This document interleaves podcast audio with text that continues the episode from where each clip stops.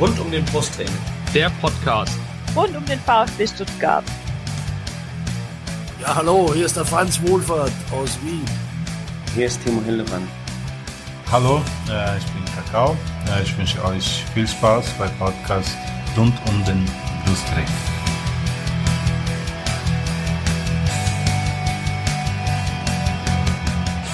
Herzlich willkommen zum Podcast rund um den Brustring. Mein Name ist Lennart und das ist Folge 197 unseres Podcasts und wir machen heute eine besondere Folge in zweierlei Hinsicht. Zum einen machen wir eine Doppelfolge. Wir reden diesmal über zwei Spiele, wie wir schon angekündigt hatten. Nämlich einmal über das 2 zu 3 gegen Hoffenheim am 9. Spieltag, die erste Niederlage nach sechs Spielen des VfB und gestern, also wir nehmen jetzt am Mittwochabend auf, das 1 0 im Pokal gegen Union. Die andere Besonderheit ist, Janik, dass wir heute keine Gäste haben. Ähm, war äh, ein bisschen schwierig. Wir hätten nochmal, wir wollten eigentlich den anderen Teil von ähm, Team äh, von Taktik und Suff einladen. Äh, Team, Team Suff diesmal, das hat aber nicht geklappt. VfB-Fans haben sich auch keine mehr gemeldet. Ich bin eh noch ein bisschen heiser von, von Samstag, weil ich mich über unsere erste Niederlage ein bisschen in Maßen aufgeregt habe. Außerdem bin ich ein bisschen krank, ein bisschen angeschlagen. Also seht es mir nach, wenn es halt ein anderes Format ist. Janik, wie geht's dir? Bist du fit? Ja, ähm, erstmal auch einen schönen guten Abend an dich, Lennart. Ja, ich bin einigermaßen fit. Ähm, bin bisher durch die Erkältungssaison ganz gut und schadfrei durchgekommen. Ich hoffe, es bleibt auch so. Und an der Stelle natürlich an alle Kranken zu Hause, die uns vielleicht auch zuhören, gute Besserung. Geht ja gerade wieder ein bisschen rum. Und ja, die Niederlage am, vom Samstag habe ich auch schon verdaut etwas. Also das passt schon. Das stimmt. Du warst auch im Stadion ne, am Samstag. Ich war auch im Stadion, ja. Und gestern, also beim Pokalspiel, war ich auch.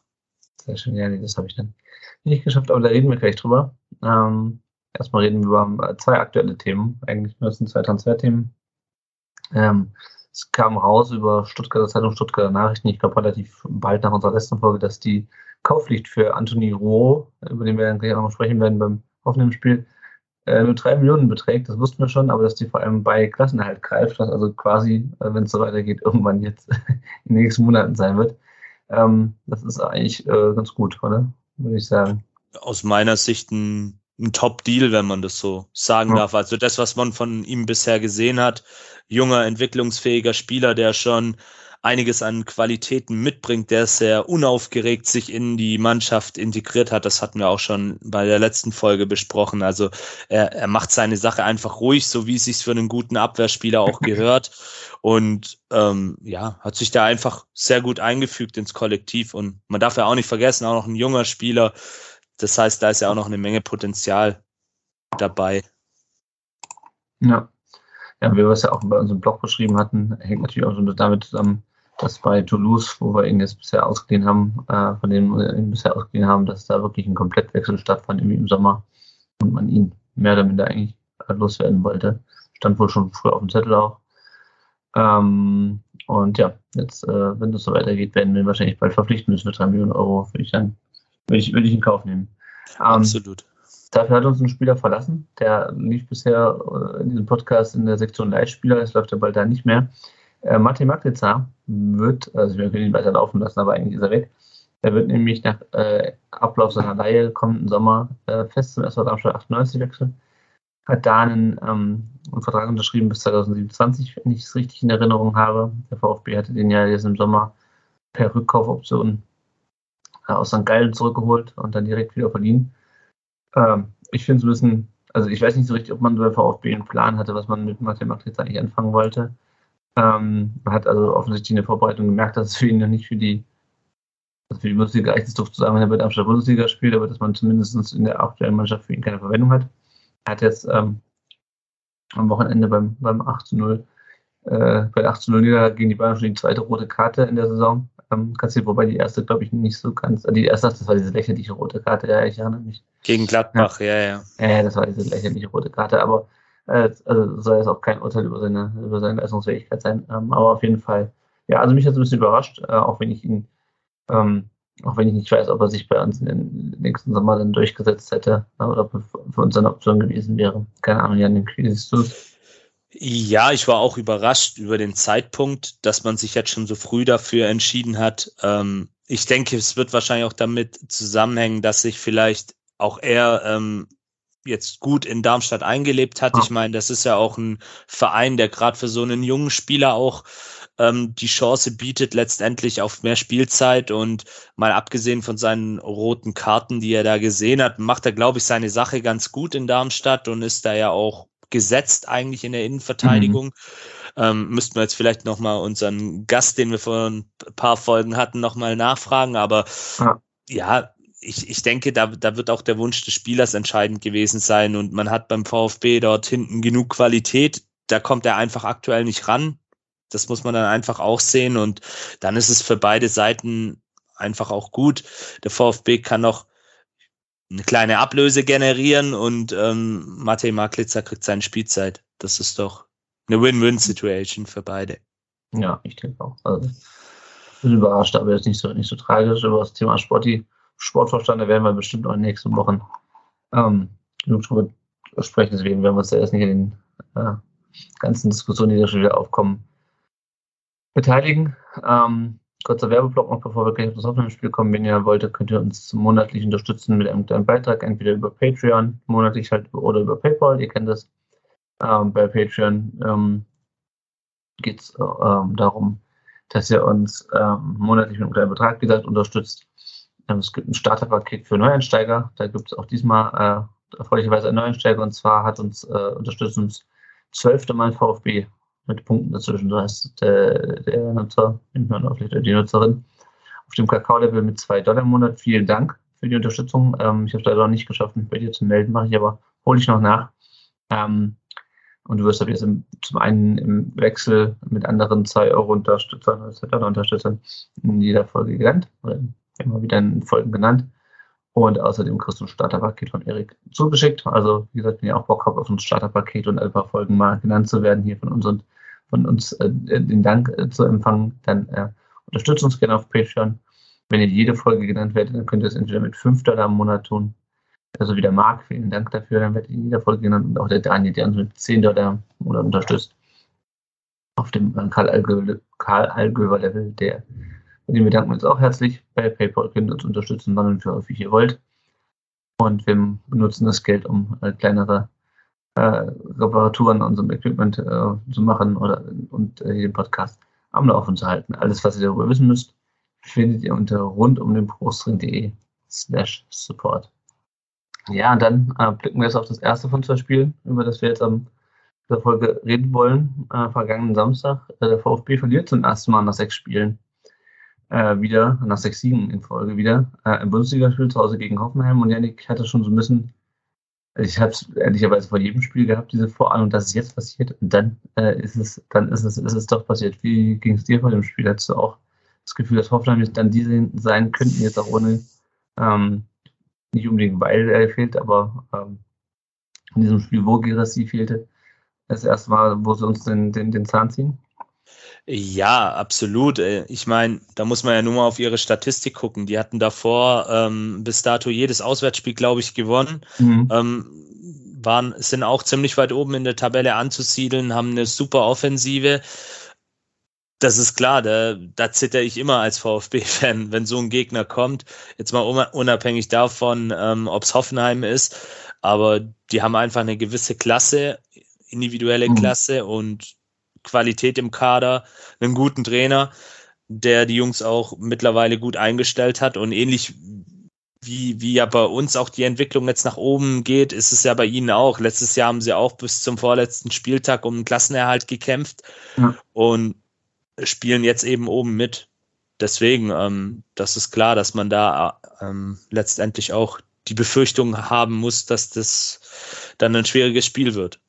Ja, naja, wir haben es halt letzte Folge ähm, besprochen, dass die halt äh, zwar auch für viele Gegentore gut sind, das war ja dann in dem, äh, in dem Spiel auch so, aber halt unglaublich ähm, offensiv stark 18 Tore äh, vor dem Spiel äh, gehabt äh, und ja auch einfach sehr effizient. Und das haben wir direkt in der vierten Minute dann gesehen, äh, wo der VfB im, im äh, gegnerischen Strafraum den Ball verliert. Wekors erobert ihn dann an der Seitenlinie gegen, gegen Stiller und schlägt dann eigentlich einen ziemlich geilen Pass ähm, auf, ähm, auf Bayer über den haben wir auch letzte Woche schon gesprochen. Äh, Maxi Bayer, der äh, zwei Jahre nach Hannover verliehen war. Von dem Namen noch nie was gehört. Und dann, ähm, ja, sind vier Minuten in diesem Spiel gespielt. Der scheitert zuerst an Nübel und Prömel äh, trifft dann im Nachschuss direkt vor der, vor der Kante Kurve. Ähm, ich dachte zuerst, es wäre ein Foul gewesen von Weghaus an, an Stella. Äh, da am, am Anfang, aber ich glaube, da sind wir uns relativ einig, dass es, dass es nicht ausreicht, um was abzupfeifen im Nachhinein, oder? Nee, auf gar keinen Fall. Das war ein rustikaler Einsatz von Wechhorst, der da halt auch gut seinen Körper einsetzt. Das mhm. ist nun mal so. Das ist halt ein bulliger Stürmer. Und ähm, da muss dann Stiller einfach ähm, ja stabiler sein letztendlich und sich da nicht einfach so wegdrängen lassen, beziehungsweise einfach auch im Vorfeld besser aufpassen. Und das war einfach dann auch clever gemacht von Weghorst letztendlich. Ja. Ja, und also, ich habe mich ein bisschen gefragt, was da so, oder so der Grundfehler lag. Lag es daran, dass Stiller sich da so abkochen lässt von Weghorst oder lag es eher daran, dass der VfB dann halt plötzlich hinten 2 gegen 2 stand, weil Prömel ja dann auch durchlief und ich weiß nicht, wer hinten noch war, äh, Anton und Ruhr, glaube ich. Ähm, was meinst du denn? Wo, wo lag der, der äh, was war der Kackpunkt? Das war, das, das war ähm, wie so häufig im Fußball eben eine Verkettung von mehreren Fehlern. Klar, letztendlich ist es natürlich, es beginnt damit, dass äh, Stiller den Ball gegen Weghorst verliert das haben wir ja gerade gesagt, rustikaler Einsatz, da muss er einfach versuchen, ähm, stehen zu bleiben, auch wenn es schwer ist, ähm, wenn da so ein Weghorst seinen Körper einsetzt. Das ist natürlich dann nicht ganz so angenehm. Und dann macht der VfB einfach den Fehler aus meiner Sicht. Ähm, die Rückwärtsbewegung passt da einfach nicht. Man steht da plötzlich zwei gegen zwei, da muss man dann vielleicht auch besser antizipieren. Äh, Krischer Prömel läuft durch der macht das in der Situation dann genau richtig, ähm, spekuliert dann eben auf einen Abstauber, auf einen Abpraller. Ja. Und das ist dann klar, wenn er dann schon im, im 16er ist, ist es schwer zu verteidigen, aber im Vorfeld kannst du ihn dann halt auch anlaufen, du kannst den Weg dicht machen, wegen mir ziehen faul, das kannst du mhm. dann auch noch machen, ähm, vorm 16er dann natürlich, aber ja, war gut gespielt, natürlich auch von Hoffenheim, muss man auch sagen. Da hat man dann eben genau diese Qualität gesehen, die sie haben. Dieses schnelle Umschaltspiel, dieses schnelle Offensivspiel, schnell dann auch versuchen, den Abschluss äh, zu finden. Das ist so tatsächlich dann auch unser Problem gewesen. Da werden wir ja dann nachher auch nochmal drauf kommen. Aber ja, man muss es einfach dann in diesen zwei Schritten, die ich jetzt gerade genannt habe, versuchen zu verhindern wie gesagt, entweder dann auch zur Not mit einem Foul und dann eben mit einer gelben Karte, aber dann hast du erstmal die Gefahr gebannt und ansonsten eben die Rückwärtsbewegung und die Absicherung nach hinten, die da einfach sehr mangelhaft war vom VfB in dieser Szene. Ja. Naja, also ich fand, es war so ein bisschen so Rückfall in der letzten Saison, so ein bisschen, wo der auch viele so, viele häufig Probleme mit der Restverteidigung gehabt hast, hinten ähm, früh Gegentore, das war jetzt wieder, wieder vierte Minute. Äh, was anders ist als letzte Saison, dass ich mir dieses Mal nicht so viel Sorgen gemacht habe. Zumindest nach dem, nach dem 0 zu 1 noch nicht, weil ich wusste einfach, okay, die Mannschaft, die kann ja, auch ohne Girassi. Wir hatten dann direkt die Chance von Undorf, der nach dem Fehlpass eigentlich direkt frei auftaucht vor, vor Baumann. VfB schaltet schnell. Ähm, Baumann ist mit diesem Spiel furchtbar auf den Sack gegangen mit seinem Zeitspiel. Also irgendwer hat getwittert, ich glaube der Manu war es, äh, ist auf Toilette gegangen und als, äh, ähm, als äh, zurückkam, hat Baumann den Ball immer noch nicht abgeschlagen. Ähm, aber ansonsten, also abgesehen davon mal, müssen jetzt nicht jedes einzelne Szene durchgehen, aber Baumann hat schon stark gehalten, fand ich im Spiel, oder? Absolut, absolut. Also der ging mir auch auf den Sack tierisch. Also ist auch nicht einer meiner Lieblingssympathieträger in, in der Bundesliga, gebe ich offen und ehrlich zu. Aber was er definitiv ist, er ist ein super Keeper. Also und das schon auch seit Jahren.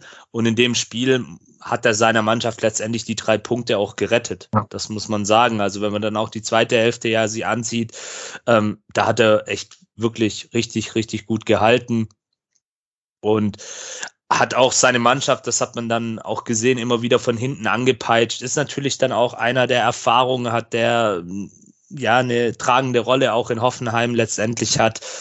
Und dementsprechend ähm, hat er das wirklich gut gemacht aus spielerischer Sicht. Und ja, Zeitspiel bis zu einem gewissen Grad, klar, aber er ist schon einer und das ist nicht erst ähm, seit dem Spiel vergangenen Samstags so schon einer, der das gerne auch ausreizt.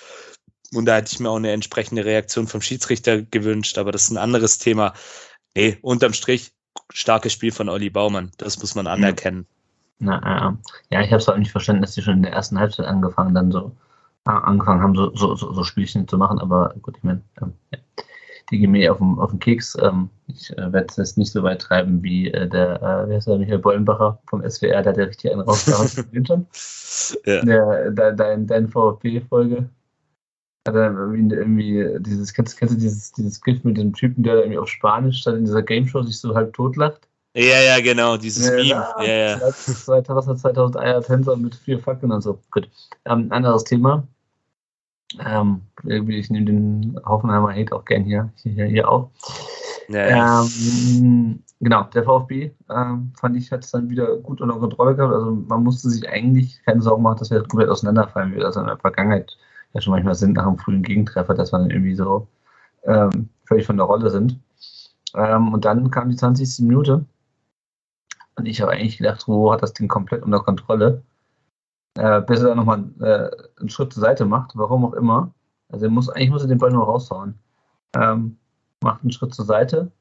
Und dann gibt es plötzlich Elfmeter. Man konnte dann im Nachhinein sehen, nachdem der VR sich das nochmal angeschaut hat. Es war ja offensichtlich eine klare Fehlentscheidung des Schiedsrichters, die Hand im Gesicht nicht zu pfeifen. Äh, genau, gab es einen Elfmeter. Ekos mit dem 2 zu 0. Ähm, ja, ja, Nick, wie hast du dies, ich habe es ja gerade schon ein bisschen beschrieben, wie, wie äh, die Szene auf mich wirkt, wie hast, wie hast du sie gesehen? Ja, im Stadion selber habe ich es auch erst nicht äh, gecheckt, was da jetzt genau los war. Ähm, und dann, nachdem dann der VAR auf den Punkt äh, gezeigt hat, ähm, hat mir tatsächlich auch ein Kumpel geschrieben und hat gesagt, Clara Elver, Hand war im Gesicht.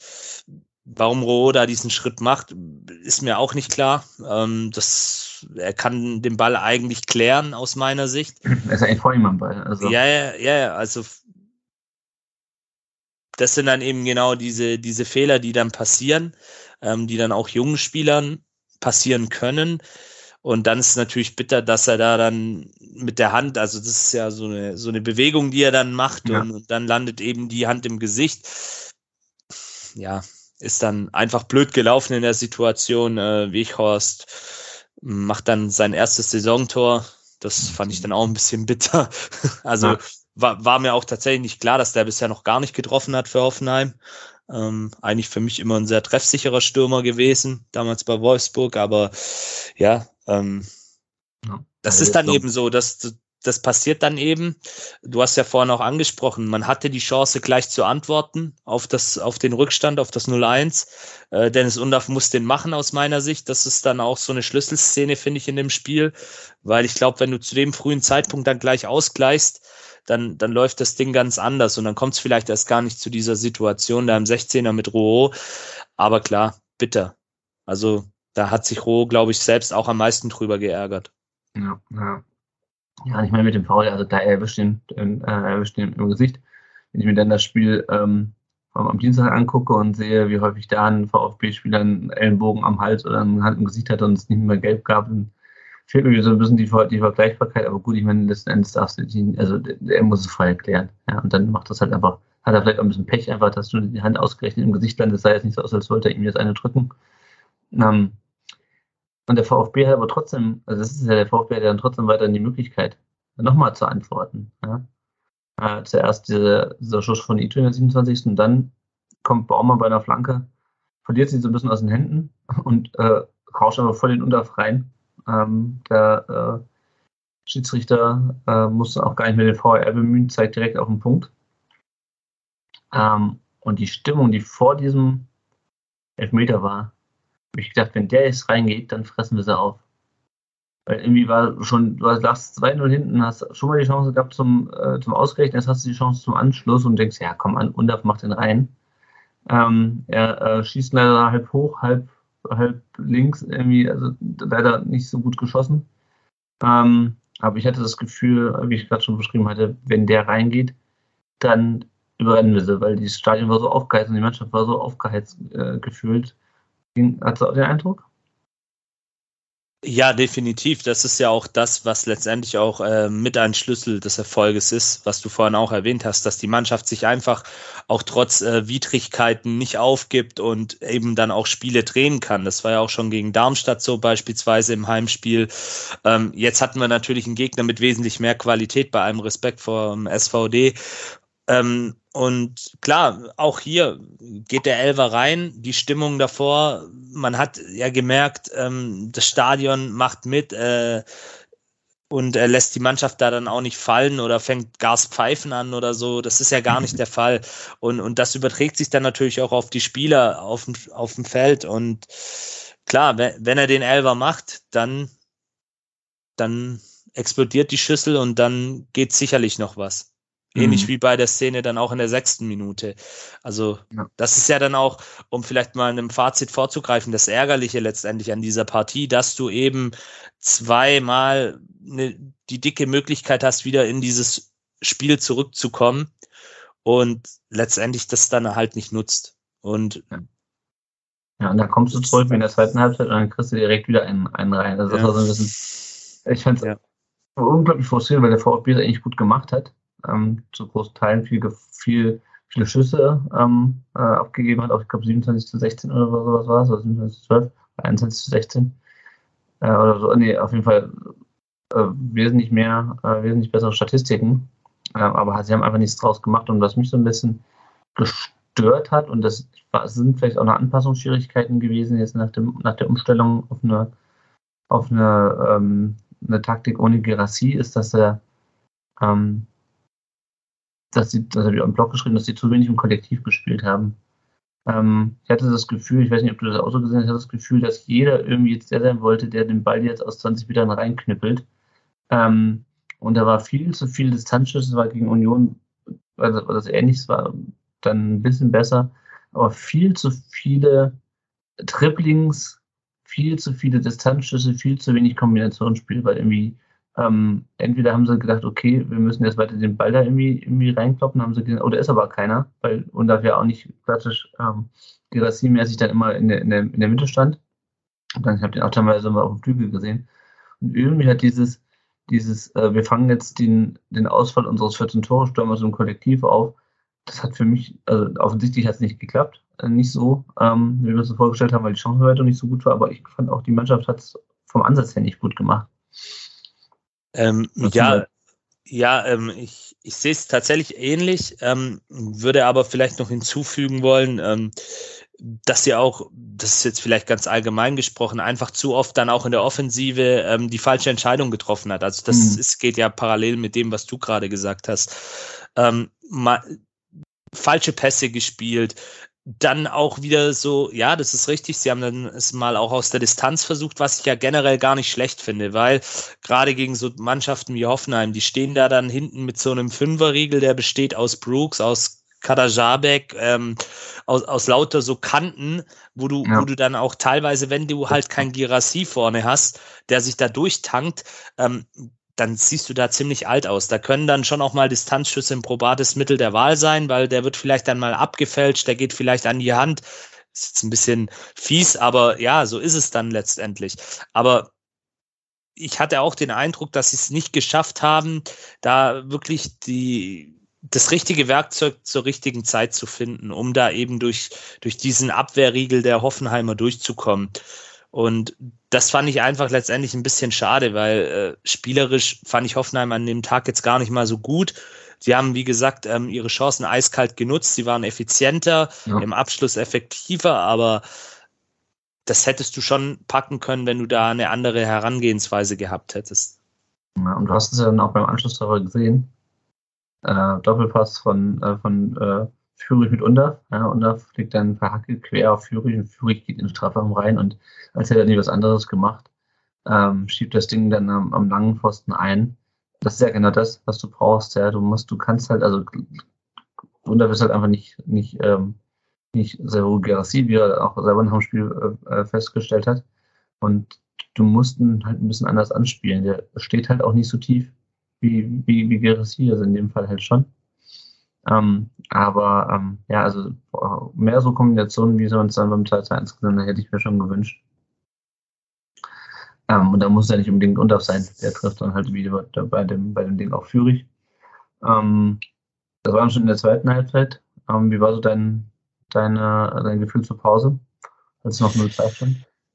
Ich habe weiterhin an die Mannschaft geglaubt, ganz ehrlich, weil ich, weil ich ja trotz dieser, dieser Fehler gemerkt habe, okay, die wollen, Die, die haben Bock, mhm. die, die wollen das Ding ähm, noch, noch umdrehen. Die wollen, die wollen diese Partie äh, noch, noch drehen, die wollen da vielleicht wirklich noch was rausholen.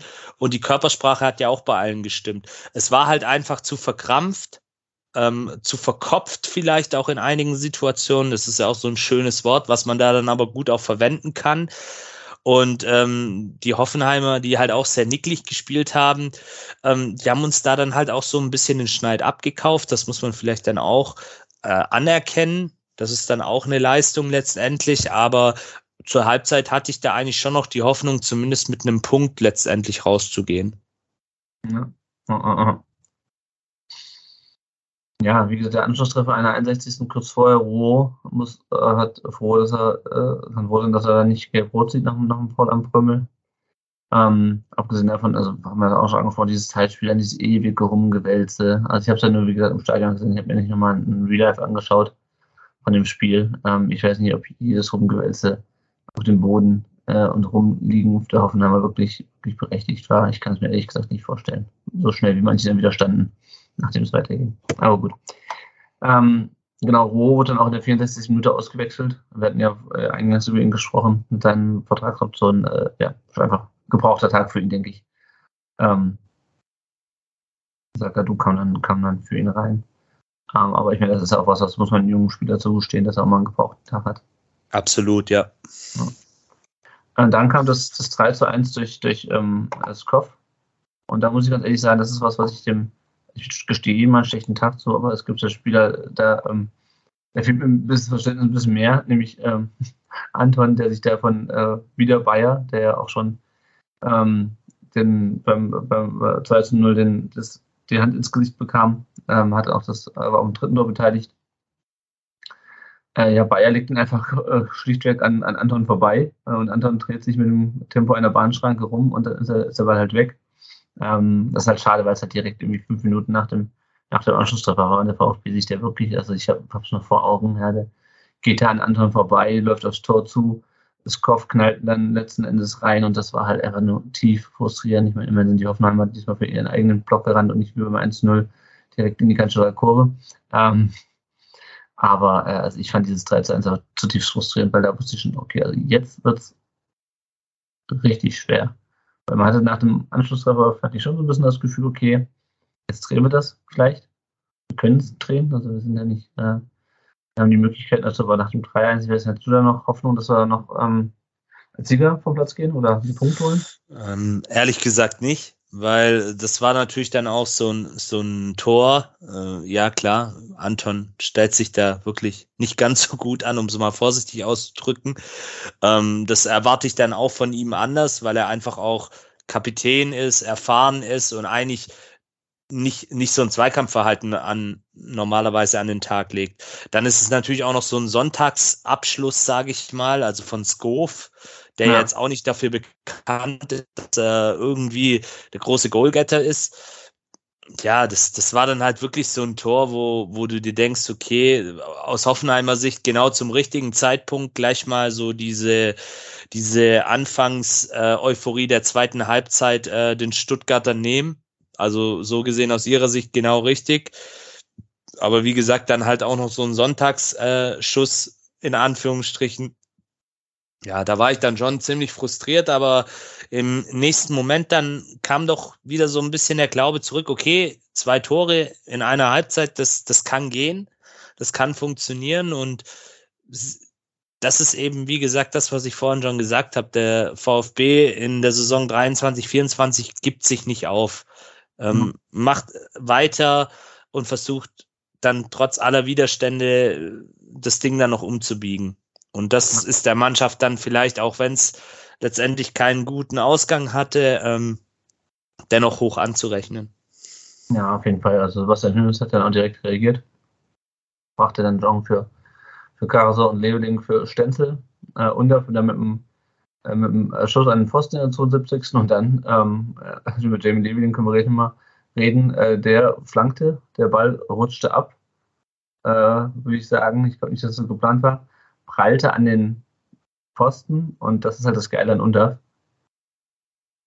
Der steht halt einfach da und staubt ab. Ja, also es war äh, wirklich geil, weil es war auch vor der, vor der Cannstatter Kurve wieder. Äh, und dann macht den Ball dann halt aus fünf Metern äh, rein, der dann vom, vom Pfosten abprallt, VfB wieder dran. Ja, ähm, Jamie Leveling, ähm, muss ganz ehrlich sagen, wir hatten es ja schon mal wie letzte Woche, hat es, glaube ich, jemand, oder hatten wir darüber gesprochen, dass jemand bei Twitter geschrieben hat, dass er so ein bisschen an äh, Chris Führig in den letzten Jahren erinnert. Immer engagiert. Also wir hatten das ja auch schon in dem, im ersten Spiel gegen Union, wo er dann da ähm, an diesem, diesem Schuss scheitert. Ähm, wir hatten es auch dann am, äh, am Dienstag wieder und auch da ähm, ähm, er ist so engagiert, aber ihm gelingt nicht wirklich viel, oder? Äh, ja, ja, also stets bemüht ist vielleicht ein bisschen zu hart ausgedrückt, aber Engagement, ja. Man sieht auch, wenn man genau hinguckt, seine, seine Anlagen, die er mitbringt. Ähm, und wirklich auch die Fähigkeiten, die er hat. Er ist sehr mhm. dynamisch, äh, auch im Eins gegen Eins ähm, versucht er sich da irgendwie dann auch durchzusetzen. Also technisch am Ball ist er auch ganz, ganz ordentlich, aber auch hier, er, er trifft einfach dann immer die falschen Entscheidungen. Sein Abschluss, den muss er auf jeden Fall trainieren. Da, da fehlt einfach noch so ein bisschen die letzte Präzision und auch vielleicht die Wucht und diese Abschlussqualität dann auch letztendlich den Ball richtig zu setzen. Mhm. Ja, also da, das, das hatte mal Sebastian Hoeneß vor ein paar Wochen gesagt. Ähm, da hat er, glaube ich, so sinngemäß gesagt, also ich zitiere ihn jetzt nicht Wort für Wort, aber Jamie ist manchmal zu über ehrgeizig und genau das trifft es, glaube ich, auf den Punkt. Mhm. Der ist engagiert, der will, das kann man ihm nicht absprechen, aber trifft dann einfach zu häufig die falsche Entscheidung, verliert auch oft Bälle. Das, das ist mir auch schon aufgefallen, dass er oft Bälle dann verliert. Und das ist dann eben, gerade wenn du im Angriffsspiel bist, kann es dann halt auch teuer für deine Mannschaft werden. Also da würde ich mir einfach wünschen, eine ähnliche Entwicklung wie vielleicht bei einem Chris Führig ähm, oder auch bei einem Silas, ähm, die ja auch genau diese Probleme anfangs hatten, sehr engagiert. Man hat gesehen, hey, das sind eigentlich gute Jungs, die können was, aber haben es halt nicht geschafft, ihre Fähigkeiten im Spiel richtig einzusetzen. Und ich glaube, Jamie Leveling ist genau jetzt an diesem Punkt, ähm, wo er genau diesen Turnaround finden muss. Und das mhm. macht ihn dann, oder das macht dann auch letztendlich für mich, zumindest in meinen Augen, auch einen guten Bundesligaspieler aus. Deine Fähigkeiten, die du hast, richtig einzusetzen und letztendlich gewinnbringend auch für dein Team ähm, auf den Platz zu bringen. Und das, das muss genau Jamie Leveling jetzt schaffen. Aber auch hier nochmal bei aller berechtigten Kritik, junger Spieler, ähm, der jetzt auch kein leichtes Jahr bei Union Berlin hatte, mit wenig Spielzeit, mit wenig Praxis. Und deswegen hat er bei mir vielleicht auch noch, klingt jetzt vielleicht auch ein bisschen doof und auch gar nicht despektierlich gegenüber ihm, aber bei mir hat er noch so ein bisschen auch eine Art Welpenschutz, sage ich mal. Also ich finde es zumindest auch toll von Sebastian Hoeneß und das zeigt ja auch wiederum seine Qualität als Trainer, dass er ihm auch wirklich diese Spielzeiten jetzt gibt, weil er sagt, hey Junge, du kannst es eigentlich, du hast die Anlagen, ich gebe dir die Chance, das dann auch zu zeigen, zu präsentieren und ja, das muss er einfach jetzt letztendlich schaffen. Genau diesen Turnaround. Und dann glaube ich, wenn er das packt, hoffentlich im Laufe noch dieser Saison, weil er ist ja auch ähm, nur ausgeliehen, aber ich glaube, bei ihm haben wir auch eine Kaufoption. Ja. Dann kann es ein richtig guter Bundesligaspieler werden. Ja, und ähm,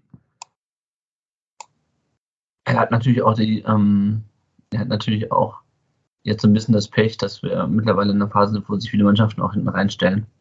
Also nicht alle, aber halt gerade also jetzt Mannschaften wie, ähm, wie Hoffenheim, wie Union, jetzt zweimal, die ja dann, doch sehr tief standen. Und da brauchst du halt schon eine gewisse Qualität, einfach um dich durchzusetzen. Chris Führig hat die mittlerweile.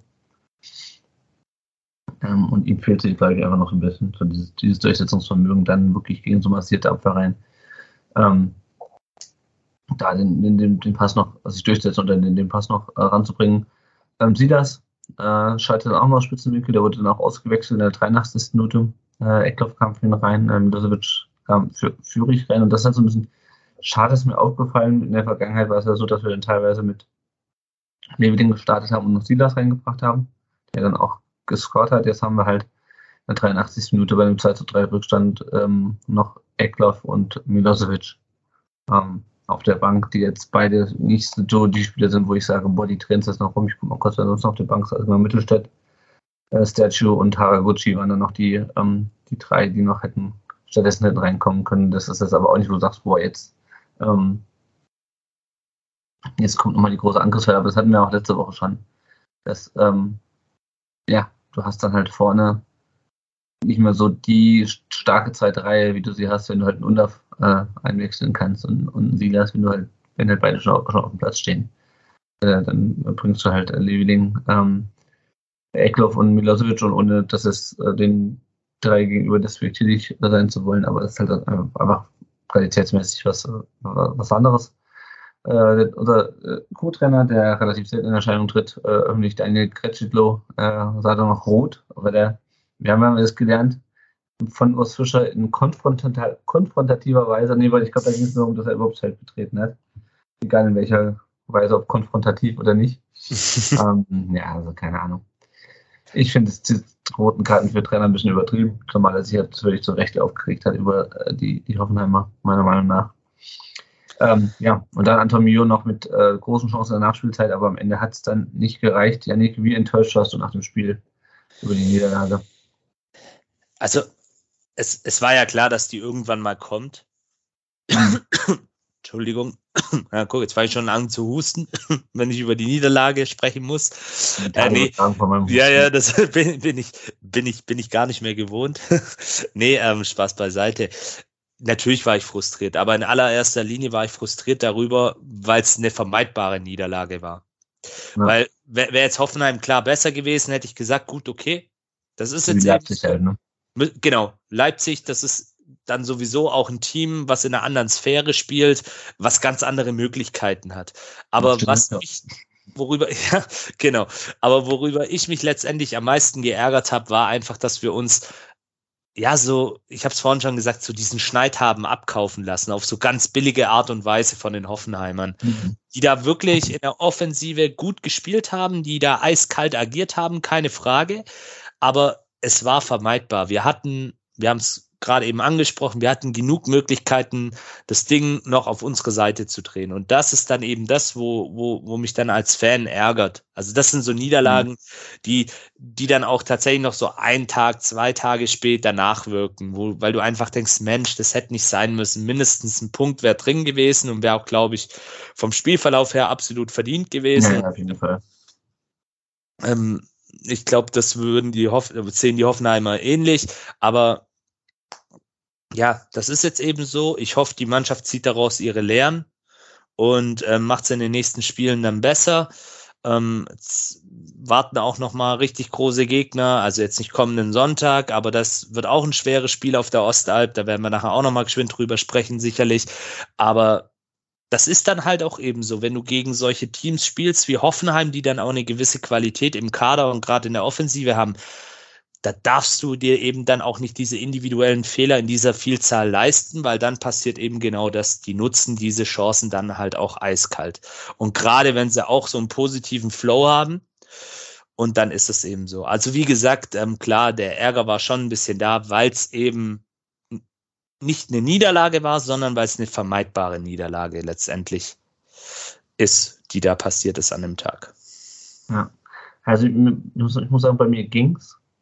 Ähm, ich glaube, das ist die Niederlage, die ich von den ganzen Niederlagen, die ich jetzt in den letzten Jahren dem dürfte, die ich am besten verarbeitet habe. Weil ich einfach auf die Tabelle geguckt habe und gedacht habe, ja, wir haben halt immer noch 21 Punkte und am Sonntagabend dann immer noch Dritter. ähm, und gleichzeitig stimme ich dir natürlich zu, es war vermeidbar. Ähm, weil es diese individuellen Fehler waren. Ja, das ist ja nicht so, dass wir ein strukturelles Defensivproblem hatten in diesem, in diesem Spiel. Wir haben halt einfach drei dumme Fehler gemacht oder drei Unachtsamkeiten, wie, wie du es auch immer nennen willst. Und Hoffenheim hat uns so ein bisschen mit unseren eigenen Waffen geschlagen, die haben uns eiskalt ausgenutzt. Die drei Buden, die hätten auch von Gerassi kommen können, quasi. Ne? Jetzt haben wir diese, zumindest in diesem Spiel hatten, hatten wir diese Kaltschnäuzigkeit nicht. Und ähm, der Joachim schreibt bei Facebook, äh, schade war einerseits viel Pech dabei, andererseits muss man halt auch konstatieren, dass wir mit sehr gut das Ding vermutlich 5-1 gewinnen. Da gehe ich ehrlich gesagt davon aus. Weil Hoffenheim hat viel angeboten. Und sei es nur die, die Chance von, von, von Undaf. Ähm, und auch der Rolf schreibt bei Facebook, hier bei den Chancen sollte zumindest unentschieden raushauen. Ähm, ja. ja, und auch der, der Jörn, also auch Also, das ist ja auch nicht, nicht schön anzusehen, was, was Hoffenheim da spielt. Ich meine, letzten Endes ist es egal, weil Fußball ein Ergebnissport ist. Ähm, aber ich hätte schon allein, weil diese, wegen dieser Art und Weise, wie die gespielt haben, äh, hätte ich schon mindestens keinen einen, einen Punkt gehabt. Ähm, ja, ja. Dennis Undaff äh, sagte nach dem Spiel dann, ja, also es lag an mir quasi. Äh, es, äh, ich muss mich beim Mannschaft und Fans entschuldigen. Fand ich ehrlich gesagt völlig übertrieben, weil ich meine, man muss sich mal überlegen, der Junge hat ein Tor gemacht und eins vorbereitet.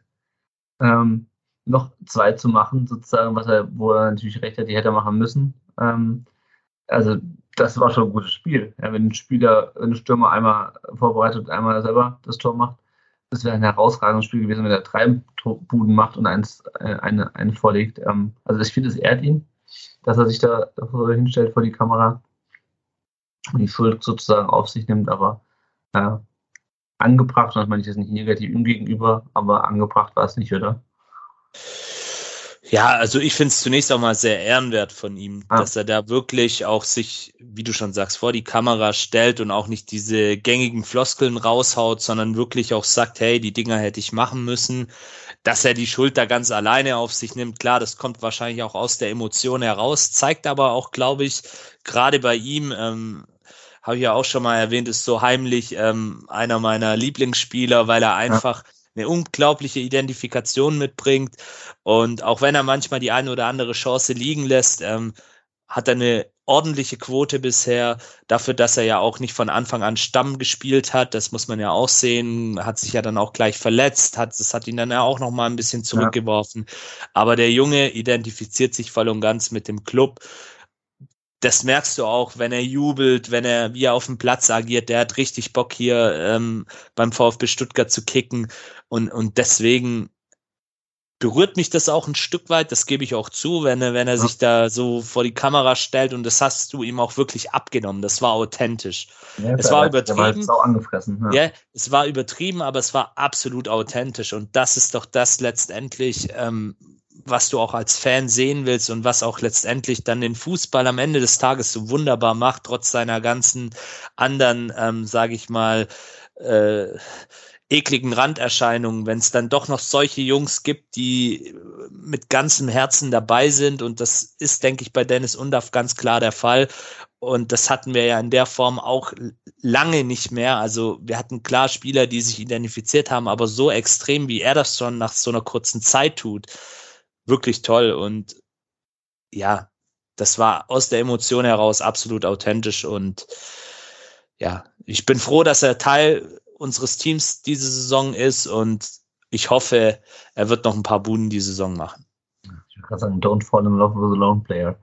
Ja. Ähm, genau, ja, ansonsten VfB, ich hatte schon gesagt, in allen Statistiken überlegen, überlegen 73% Ballbesitz, eine Passquote von 89%, Hoffenheim mit 86%, Expected Goals also lagen bei 3 zu 1 für uns. Äh, 23 Schüsse, das war die Statistik. Ähm, ja, und ich sehe es halt auch so, das war halt Pech. Also ich sehe offensiv noch das, ein bisschen das Problem, dass wir nicht so effektiv sind, was sicherlich einem gewissen Qualitätsunterschied, aktuell oder Formunterschied zwischen Undorf und, und Girassi liegt, was aber auch daran liegt, meiner Meinung nach, dass die Mannschaft sich noch nicht darauf eingestellt hat, ähm, nicht einfach äh, Gerassi suchen zu können oder ihn anspielen zu können äh, vom, vom 16er. Ähm, ja, aber wir haben es ja auch, wir reden ja gleich noch über das Pokalspiel. Ähm, kein strukturelles Problem. Ähm, was noch beachtenswert war im Stadion, war die 130 Jahre Choreo vom, äh, vom Kommando Cannstatt. Das ist sehr, sehr eindrucksvoll. Äh, ich stand am Oberrang und habe weiße Fähnchen geschwenkt, du wahrscheinlich rote Fähnchen unten. Jawohl. ähm, man sieht es ja immer erst hinterher, ähm, aber das war schon, war schon, war schon echt geil. Ja, und äh, ja, Sven Mislintat war im Stadion. Der hatte jetzt beim mittlerweile Tabellenletzten der Eredivisie äh, keinen Job mehr, hat also wieder Zeit und saß dann ähm, zwei Reihen hinter Seru Girassi. Und der hat auch wieder seine Sommerfrisur. Ich weiß nicht, ob du es gesehen hast. Ja, ja ich, ja, kurz. ja, ja, ich habe es nach dem Spiel gesehen. Ähm, ja, prinzipiell ja ganz nett. Ähm, ist jetzt aber ja auch nichts Besonderes. Ich meine, es passiert ja oft, dass ehemalige Funktionäre, ehemalige Spieler dann auch beim VfB letztendlich zu Gast sind auf den Tribünen. Also Freddy Bobic war, glaube ich, auch schon diese Saison mal. Sagen, weißt du noch, das eine Spiel gegen Augsburg, wo dann irgendwie noch äh, tausend Leute da irgendwie in einer, so fünf verschiedene Leute in einer Reihe saßen, da irgendwie, keine Ahnung, Kira neben, ich weiß nicht mehr, wer das, wer das noch war. Ja, ja, also das ist, das ist schön. Ähm, ja, hat ja jetzt auch wieder ein bisschen Freizeit, haben wir alle ja. mitgekriegt ohne jetzt da irgendwie Schadenfreude zu hegen. Das war wirklich ein bitteres. Engagement bei Ajax, die ja mittlerweile, sind ja, die sind halt auch wirklich jetzt Tabellenletzter. Gegen also das, zu, zu 5 gegen, gegen Eindhoven jetzt, äh, das ist schon heftig. Ähm, also das erste Mal muss man vielleicht auch sagen, kurzer Schwenk nach Holland, das erste Mal ähm, in ihrer Vereinsgeschichte stehen die jetzt halt auf dem letzten Tabellenplatz. Das ist, das ist wirklich richtig heftig und Wobei die auch noch das Nachholspiel haben, oder? Die, die, die haben noch, die haben noch, die haben noch ein Nachholspiel, sind aber jetzt aktuell Tabellenletzter, ja, und äh, das ist, äh, das ist halt einfach symbolisch. Also nochmal, ja. ähm, wenn man weiß, was Ajax für eine Bedeutung hat. Ich finde es persönlich auch ähm, immer schade, wenn solche Vereine, die ja auch über eine große Tradition, Geschichte verfügen, da wirklich dann so abschmieren. Das ist, finde ich, immer auch ein Stück weit schade, letztendlich. Aber ja, schön, dass er, dass er mal wieder da war und ja, ja Schade, ja, dass er keinen Sieg gesehen hat. Hat er auch, äh, konnte ja auch noch äh, Rino Hallo sagen. Gut, ich würde sagen, wir sind mit dem, äh, mit dem Hoffenheim-Spiel durch und springen drei Tage weiter. Also du wolltest noch was sagen zum, zum Spiel am, am Samstag. Hm, ich glaube, da gibt es nichts mehr viel zu sagen. Ich glaube, wir haben das Wichtigste zusammengefasst. Das passt also. schon, kann passieren und hoffen wir jetzt einfach mal, dass die Mannschaft daraus ihre Lehren zieht. Ja, und ich finde, das hat man äh, dann am Dienstag gesehen, um mal auf dieses Pokalspiel zu kommen. Äh, äh, Dienstag 18 Uhr Flutlicht schon dann, obwohl es ähm, äh, erst 18 Uhr war, aber wir sind dann mittlerweile jetzt schon äh, heute im November, gestern waren wir noch im Oktober. Was ich nicht gesehen habe, Janik, das muss ich als allererstes fragen. Haben die nach dem Tor von Undaf wieder diese Lichtshow gemacht? Eigentlich? Ich habe es im Fernsehen hm. nicht. Nee, nee, also nee. Ich, ich, die haben keine Lichtshow gemacht, nein. Weil jetzt hatten sie gegen Darmstadt äh, bei den drei Toren, das ist diese, diese Blinkelichter, ja. was ich überhaupt ganz nervig finde wie in, in, ich glaube, in Gladbach machen sie in Wolfsburg machen sie das, glaube ich, auch. In Wolfsburg, in Wolfs äh, Bayern, ja. Bayern, glaube ich auch. Ja, Bayern auch, ja, ja, genau. Äh, nee, also es gab tatsächlich keine Lichtshow. Ich weiß nicht, vielleicht hat es auch mit irgendwelchen Statuten zu tun oder der Strompreis ist in Stuttgart gerade zu hoch. Ich weiß es nicht, keine Ahnung. oder vielleicht hat er es vergessen. Ja. Egal. Äh, wir blicken mal auf die, auf die Startelf, die war in drei Positionen verändert. Und zwar startete äh, vorne äh, hinter den, hinter den, den Dreiersturm startete Jong ähm, Lehrling startete für, für, für Silas. Äh, wobei, ich überlege gerade, hatte der gegen, Silas hatte gegen Dings gestartet, genau, Silas hatte gegen, Silas hatte gegen ähm, Hoffenheim gestartet und dann kam äh, Leveling rein, jetzt startete Leveling ähm, für Silas und äh, in der Innenverteidigung da rückte Sagadu wieder rein, ähm, wo war draußen und blieb, auch wenn ich es richtig in Erinnerung habe, die ganze, die ganzen 90 Minuten ähm, draußen, ja, ähm, was hast du, ähm, wie hast du die Aufstellung wahrgenommen? Hast du es auch als Reaktion gesehen hast auf die, auf die Niederlage? Sicherlich ja, aber natürlich auch ein Stück weit die Reaktion auf den, auf den Gegner, der dich da erwartet. Ähm, und natürlich ist es ja auch nichts Ungewöhnliches, wenn du dann im Pokal mal rotierst. Also das siehst du ja auch mhm. bei anderen Mannschaften, ähm, wenn du dir anguckst, da, da werden dann die Torhüter durchrotiert. Gut, das ist jetzt bei uns nicht der Fall, aber ähm, es werden dann einfach auch Spieler eingesetzt, die vielleicht im normalen Ligabetrieb eben nicht gesetzt sind. Und dementsprechend, ähm, Sagadu fand ich gut, hat sich ja auch letztendlich rentiert, hat ein super Spiel gemacht. Ja, fand ich auch ähm, und weil du da eben, und das, das verstehe ich, weil du da eben wahrscheinlich auch bei Union hast du eben so Kanten dann auch vorne im Sturm mit Kevin Volland, mit äh, dem Behrens, die da halt auch einfach letztendlich körperlich bearbeitet werden müssen, weil die eben auch sehr rustikal dann ihren äh, sich äh, verhalten im 16er. Dementsprechend habe ich die Umstellungen auch nachvollziehen können, die man ja. gemacht hat. Um auch letztendlich Impulse zu setzen. Aber wie gesagt, natürlich auch anderer Wettbewerb muss man auch immer sehen, dass da Spieler auch gerne, äh, Spieler, Trainer dann auch gerne rotieren, dann auch. Ja. Ja, und ähm, was ich finde, was richtig gut lief, war der VfB war und ich meine, Union so äh, schrecklich die Serie für die auch gerade ist, haben wir letzte Woche mit dem Team, Team Taktik äh, besprochen. Ähm, die haben ja trotzdem eine gewisse Gefährlichkeit. Mit Fofana war es noch suspendiert, glaube ich. Also noch kurz die Hoffnung, dass Kedira vielleicht auch für, die, für den Pokal gesperrt sein könnte nach seinem, äh, Brustton tritt er jetzt am Wochenende gegen, gegen Bremen, der, der dürfte aber spielen. Ähm, aber trotzdem haben die immer noch Stürmer, die äh, jetzt nicht die, die schlechtesten sind. Und der VfB war aber wesentlich äh, konzentrierter und kontrollierter auch in der, in der Defensive, fand ich in dem Spiel. Äh, also ich fand Union war schon ein bisschen besser. Wenn wir jetzt den direkten Vergleich, ich fand die schon ein bisschen besser als im, im Ligaspiel gegen uns, ein bisschen kompakter alles. Ähm, aber auch vorne, also ich glaube, dieser Lattenkracher von, äh, äh, wer heißt der? Ähm, Aladuni. Aladuni, Aduni. Laiduni heißt er, genau. Von Laiduni, Laiduni, ja. Genau. Ähm, das war die erste richtige, richtige Chance, die die hatten. Ähm, und vorher wogte das Spiel immer so hin und her. Ich hatte aber auch nie das, nie das Gefühl, ähm, als ich gesehen habe, dass der VfB jetzt irgendwie von den Unionern, das, war ja so ein bisschen meine Sorge, dass wir von denen, dass sie es genau wissen, wie sie uns nehmen müssen, nach dem, nachdem, sie, nachdem wir ihn auf gut Deutsch den Arsch versohlt haben, ähm, vor 14 Tagen, dass die jetzt irgendwie darauf reagieren und besser irgendwie wissen, mit uns umzugehen. Aber das war irgendwie eigentlich der Fall, oder? Eigentlich nicht, nein. Ähm, aber genau das war meine Befürchtung auch vor dem Spiel, äh, zumal dann ja Union auch auf Viererkette umgestellt hat. Und das hat dann eben genau diese Kompaktheit auch bewirkt. Ja. Und natürlich ist es auch so, auch wenn die, die gerade diese unsägliche Serie haben, ich glaube, irgendwann werden die halt mal gewinnen und was würde sich besser eignen, wie eben so ein Pokalspiel, um dann letztendlich diese Kehrtwende auch einzuläuten. Das war eben genau auch meine, meine Sorge. Und du hast es ja auch schon erwähnt, die haben trotz dieser vielen Niederlagen ein gutes Team in meinen Augen. Also da ist eine Menge Qualität vorhanden im Kader. Auch in der Breite sind die gut aufgestellt. Also da kann ich auch kurz vorgreifen, wer einen Gosens von der Bank bringen kann. Also ist auch nicht, auch nicht das Schlechteste. Aber, und das ist, glaube ich, gerade ihr größtes Problem, und das kann man dann auch, in, wenn man sich die Interviews nach dem Spiel angehört hat, auch raushören, sie schaffen es einfach nicht. Äh, genau ein ähnliches Problem, was wir auch hatten. Ein Faktor, der auch dich letztendlich in so einen Abwärtsstrudel bringen kann. Der letzte Ball, der Abschluss, die Entscheidungsfindung, die stimmt einfach nicht. Der Ball geht nicht rein, ja. Ähm, es werden zu oft falsche Entscheidungen getroffen. Bis zum 16er sieht es ganz ordentlich aus.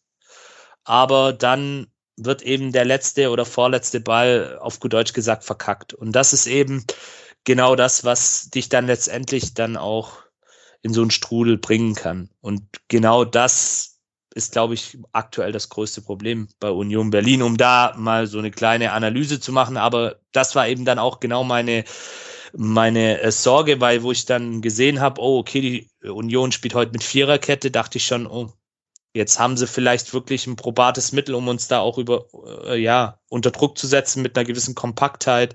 Mhm. Und ich muss auch sagen, dieses ähm, Pressingverhalten gerade in der ersten Halbzeit von Union fand ich in Teilen gar nicht mal so schlecht. Also die sind schon draufgegangen. Die wollten auch gleich von Anfang an Zeichen setzen, haben auch ähm, ähnlich wie Hoffenheim sehr nicklig gespielt, aber ja, das hat sich dann so ein bisschen zu so einem Pokalfight ohne viel Offensive entwickelt. So würde ich es mal zusammenfassen. Ja, äh, und trotzdem hatte ich aber das Gefühl, dass der VfB unter Kontrolle hatte einfach. Ne? Also ja, also sie, gemacht, aber genau, also ich fand, wenn man das jetzt mit einem Hoffenheim-Spiel vergleicht, sie haben seriöser gespielt.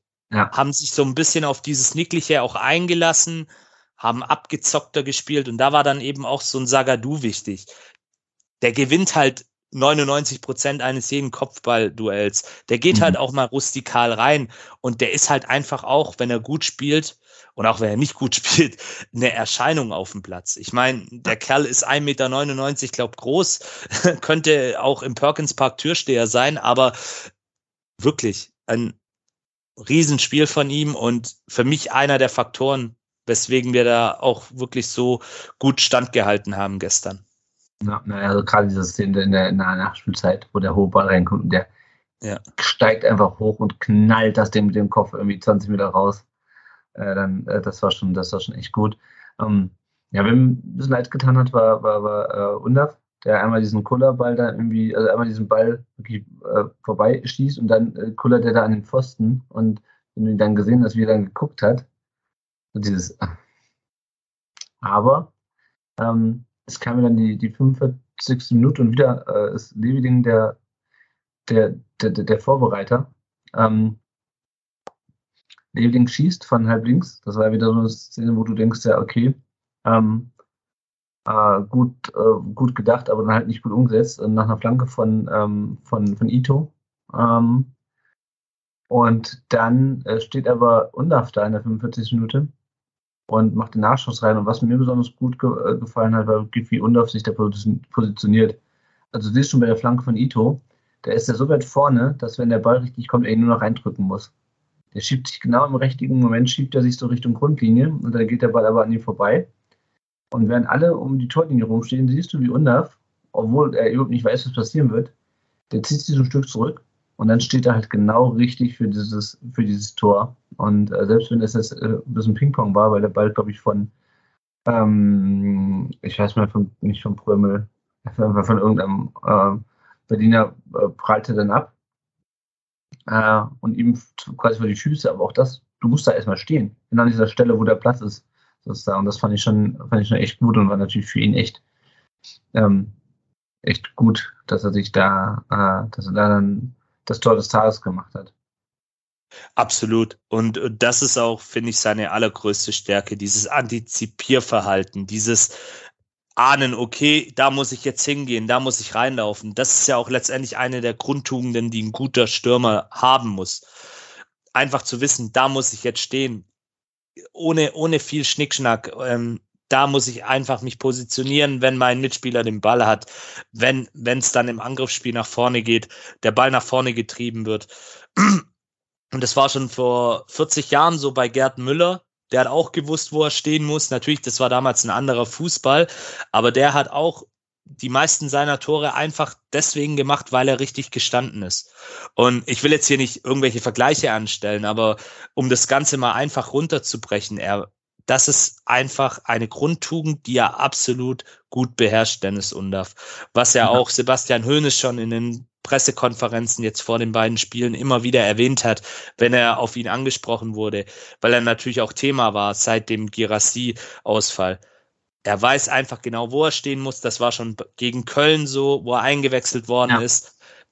Das, und das zeichnet an auch, ein Stürmer kann auch mal sich durch den Strafraum dribbeln, aber am Ende des Tages muss er einfach richtig stehen und das Ding in die Maschen hauen. Und das genau macht Dennis Undaff und dieser Pragmatismus, und das meine ich jetzt gar nicht negativ, das meine ich im Gegenteil, eher positiv, in seinem Spiel, das, das finde ich einfach toll. Und ist dann auch letztendlich von Erfolg gekrönt und finde ich natürlich dann auch klasse, ihm, für ihn persönlich dann natürlich nach diesem ja, ich will es nicht unglücklichen Auftritt nennen gegen Hoffenheim, aber wo er da so mit sich selber dann auch gehadert hat, dass er dann da letztendlich auch für sich selber ähm, gezeigt hat, hey, ich kann's, ich weiß, wie es geht und ich muss es einfach kontinuierlicher und stabiler einsetzen. Und dann klappt das auch. Nee, super, wunderbar.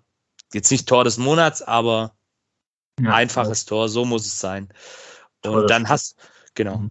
Dann hast du es ja auch gemerkt, an der Reaktion der Unioner, die sind ja gleich zu Boden gefallen und ja. haben sich richtig, richtig geärgert darüber und das ist dann eben genau auch das, wenn du dann eben so eine Serie mit dir rumschleppst, dann kann dich halt auch eben so ein Tor komplett aus der Fassung bringen. Ja, ja. ja und ich meine, Union kam ja dann auch äh, ganz gut aus der Pause raus irgendwann, ähm, aber ja, also das ist das, vierte Spiel, glaube ich, in Folge, wo die, wo, die, wo die nicht getroffen haben. Ja, Kevin Behrens wurde nach 16 Minuten ausgewechselt, der auch wirklich ja auch nicht so wahnsinnig viel gesehen hat ähm, in dem Spiel. Ähm, ja. Und dann ging es im Grunde, das finde ich aber auch schön, dass der VfB nicht nur versucht, dieses Spiel über die Zeit zu bringen. Ja, also da irgendwann flogen halt die Bälle nur noch links und rechts, haben sie ihn meiner Meinung nach ein bisschen zu viel Platz gelassen, aber der VfB hat immer wieder versucht, wirklich aktiv zu kontern. Ja, und den Ball dann nicht irgendwie, wenn er ihn hat, am 16. nur blind rauszukloppen, sondern wirklich auch nochmal, obwohl du diese Führung hast, dann nochmal wirklich in den, in den Gegenangriff zu gehen ähm, hat, dann, hat er nicht gereicht. Ich habe auch die ganze Zeit noch gezittert, ähm, weil ich dann dachte, oh Gott, vielleicht rutscht da doch nochmal einer, einer, einer, einer durch. Ähm, es kam dann Silas in der 68 Minute für Leveling, also haben wir wieder den Wechsel zurück gehabt und Mio für, für, für Jong. Ähm, finde ich, beide haben das eigentlich, also Leveling haben wir, wir haben ja schon gesprochen, das lief jetzt eigentlich wesentlich besser, ähm, aber so insgesamt, äh, wie gesagt, haben wir schon gesprochen, offensiv war es auch nicht wieder das Gelbe vom Ei, es hat halt gereicht, ähm, aber insgesamt stand die Mannschaft wesentlich kompakter, hat sich wesentlich weniger, wesentlich weniger äh, Fehler erlaubt. Ähm, ja, bei Union, wie gesagt, das viele, viel versucht. Es hat nicht funktioniert. Volland wurde dann auch noch ausgewechselt. Ähm, ja. Und ähm, irgendwann, ich äh, muss, muss mir verzeihen, ich habe es nicht geschafft, mir wie sonst das in das Sheet reinzuschreiben. Ich lese mir hier kurz nochmal den, den Ticker durch, weil ähm, ich einen relativ stressigen, stressigen Tag hatte. Ähm, VfB dann nochmal mit dem Doppelwechsel Statue, kam dafür unter in der 80. Minute. Ähm, die, Cho hm? die Chance von Silas hast du Genau, die äh, Chance zum, zum 2-0, also genau. Ja, ich überlege gerade, wann die war. War die etwas später? Ich weiß es nicht. Ich bin mir gerade auch nicht mehr sicher. Es ist ich glaube, die kam, also verzeiht uns für alle. Nee. Auf das Spiel nicht, nicht so gut, nicht so gut äh, vorbereitet. Ist heute einfach eine spontane Plauderrunde zwischen Zwei genau. Fußballfans. Genau, also das ist an dieser Stelle. Ich bin auch nicht ganz auf der. Nein, doch, die waren ja zu 80. dann. Ah, okay. Ja. Ah, ich dachte, die waren nämlich auch um den Dreh. Ja, genau. Ja. Wieder back on track, genau. Also Doppelwechsel vom VfB. Ähm, Mittelstädt kam für Stenzel und Statue für Undaf und ähm, was natürlich ganz interessant ist, es stand nur äh, 1 zu 0 äh, zu dem Zeitpunkt. Wenn Union es noch ausgeglichen hätte, dann wären wir in die Verlängerung gegangen äh, und hätten dann aber äh, auf Leveling zu dem Zeitpunkt von Jong, Undaf und Stenzel ähm, äh, verzichten müssen, hatten also quasi nur noch Führig als, als Offensiven so richtig dann äh, auf dem Platz. Da hätte natürlich auch ein Risiko sein können, ne, wenn wir noch in die Verlängerung und in Elfmeterschießen hätten gehen müssen, weil die jetzt alle nicht mehr einsetzen können. Ja, absolut. Also genau die Befürchtung hatte ich dann nämlich auch. Dachte, oh, okay, riskant. Aber ähm, da dann auch wieder so ein bisschen dieses Vertrauen in Sebastian Hoeneß und seine Coaching-Fähigkeiten, dass er genau weiß, was er macht. Klar, ähm, wenn es natürlich zu einer Verlängerung gekommen wäre, es stand 1-0, ein abgefälschter Schuss hätte gereicht oder was auch immer, kann ja viel passieren. Und, und dann wäre natürlich auch das Momentum erstmal äh, bei den Köpenickern gewesen. Dann klar, aber letztendlich habe ich da einen Sebastian Hoeneß das, das notwendige Vertrauen und dachte, okay, er weiß, was er tut und hat sich ja dann auch am Ende ausgezahlt. Ja, na, wenn man sich die, die Statistik anschaut, dann gibt man dieses Selbstbewusstsein, äh, äh, hat er recht damit seinem Selbstbewusstsein, also wieder 62% Ballbesitz und Passquote von 88%. Ähm, bei Richtig Union, gut, ja. ja. Bei Union kam dann noch Toussaint und, und, und äh, Großens, was natürlich auch nochmal eigentlich eine gewisse Qualität ist. Ähm, die bringen kannst von der Bank, das es spielen beide nur durch Frustfouls auf. Also Toussaint, der dann komplett Silas abräumt oder vorher schon, hast du halt, ähm, hast du halt Karasor, ähm, der, der, der da erstmal liegen bleibt. Du hast äh, einen Stenzel, glaube ich, den Ball, den Arm ins Gesicht bekommt. Also das ging schon recht, recht ruppig zu äh, Großens auch nochmal komplett frustriert dann in der 91. Minute äh, mit Gelb. Und also ich fand, er hat ganz ehrlich ähm, so gut, wie er es sonst eigentlich gemacht hat, Sascha Stegemann, er hat da die gelben Karten fast ein bisschen zu spät ähm, rausgeholt, weil er gerade schon vorher genügend Situationen. Es ist ja auch nicht so, dass das Spiel eskaliert hat, weil Union einfach nur noch irgendwann frustriert war, aber ähm, das ist nicht irgendwie jetzt komplett eskaliert ist, das Spiel, aber ähm, ja, also keine Ahnung, ich hätte mir schon früher mal eine, gelbe Karte gewünscht. Ja, ähm, man muss aber schon sagen, äh, Stegemann hat da wirklich gut gepfiffen. Also muss man vielleicht auch mal erwähnen, bei ja. aller Kritik, äh, berechtigten Kritik VAR. auch an den Schiedsrichtern, kein VAR, ähm, natürlich auch ähm, in der zweiten Runde des DFB-Pokals, aber er hat es wirklich gut gemacht. Er hat die lange Leine gelassen, was ich per se ja auch nicht verkehrt finde, wenn es dann für beide Mannschaften gilt. Das hat er dann bis zu einem gewissen Punkt durchgezogen. Am Ende wurde es dann halt ein bisschen, äh, ja, brutal ist jetzt vielleicht das falsche Wort, aber ein bisschen äh, ja nickliger und ekliger. Die Unioner dann natürlich auch frustriert. Äh, zu Robin Gosens vielleicht noch ein Satz. Er hat dann auch diesen Fehlpass, diesen fatalen äh, ja. gemacht, wo dann eben Silas zur Chance kam, ja. Um auf 2-0 zu erhöhen und letztendlich den Deckel drauf zu machen. Aber ähm, ja, die, man hat dann eben auch gegen Ende hin gemerkt, die Unioner sind komplett frustriert. Äh, die haben wirklich auch die Schnauze voll dann gehabt und haben dann eben nur noch mit solchen Frustfouls auf sich aufmerksam gemacht und ja, da wurden die dann ein bisschen inflationär benutzt, die gelben Karten, da gebe ich dir schon recht. Ja, ja, ja. Also das ist halt, was ich habe mir gerade nochmal die, die Bilanz von Union angeschaut, hier in der Kickansicht, da hast du halt nur rote Ends. Ähm, und ich glaube genau gegen uns nicht getroffen, gegen Bremen nicht getroffen, gegen Neapel nicht getroffen, gegen uns nicht getroffen. Gegen Dortmund haben sie beim 4 zu 2 haben sie, haben sie zwei Buden gemacht, aber ja, ja, das ist natürlich frustrierend und man hast, denke ich, auch dann bei, bei Urs Fischer gesehen, äh, der ähm, sich, ich weiß nicht genau über was ähm, aufgeregt hat. Ich glaube über die ähm, über den Szene. Von, hm? Über die letzte Szene hat er sich wohl aufgeregt.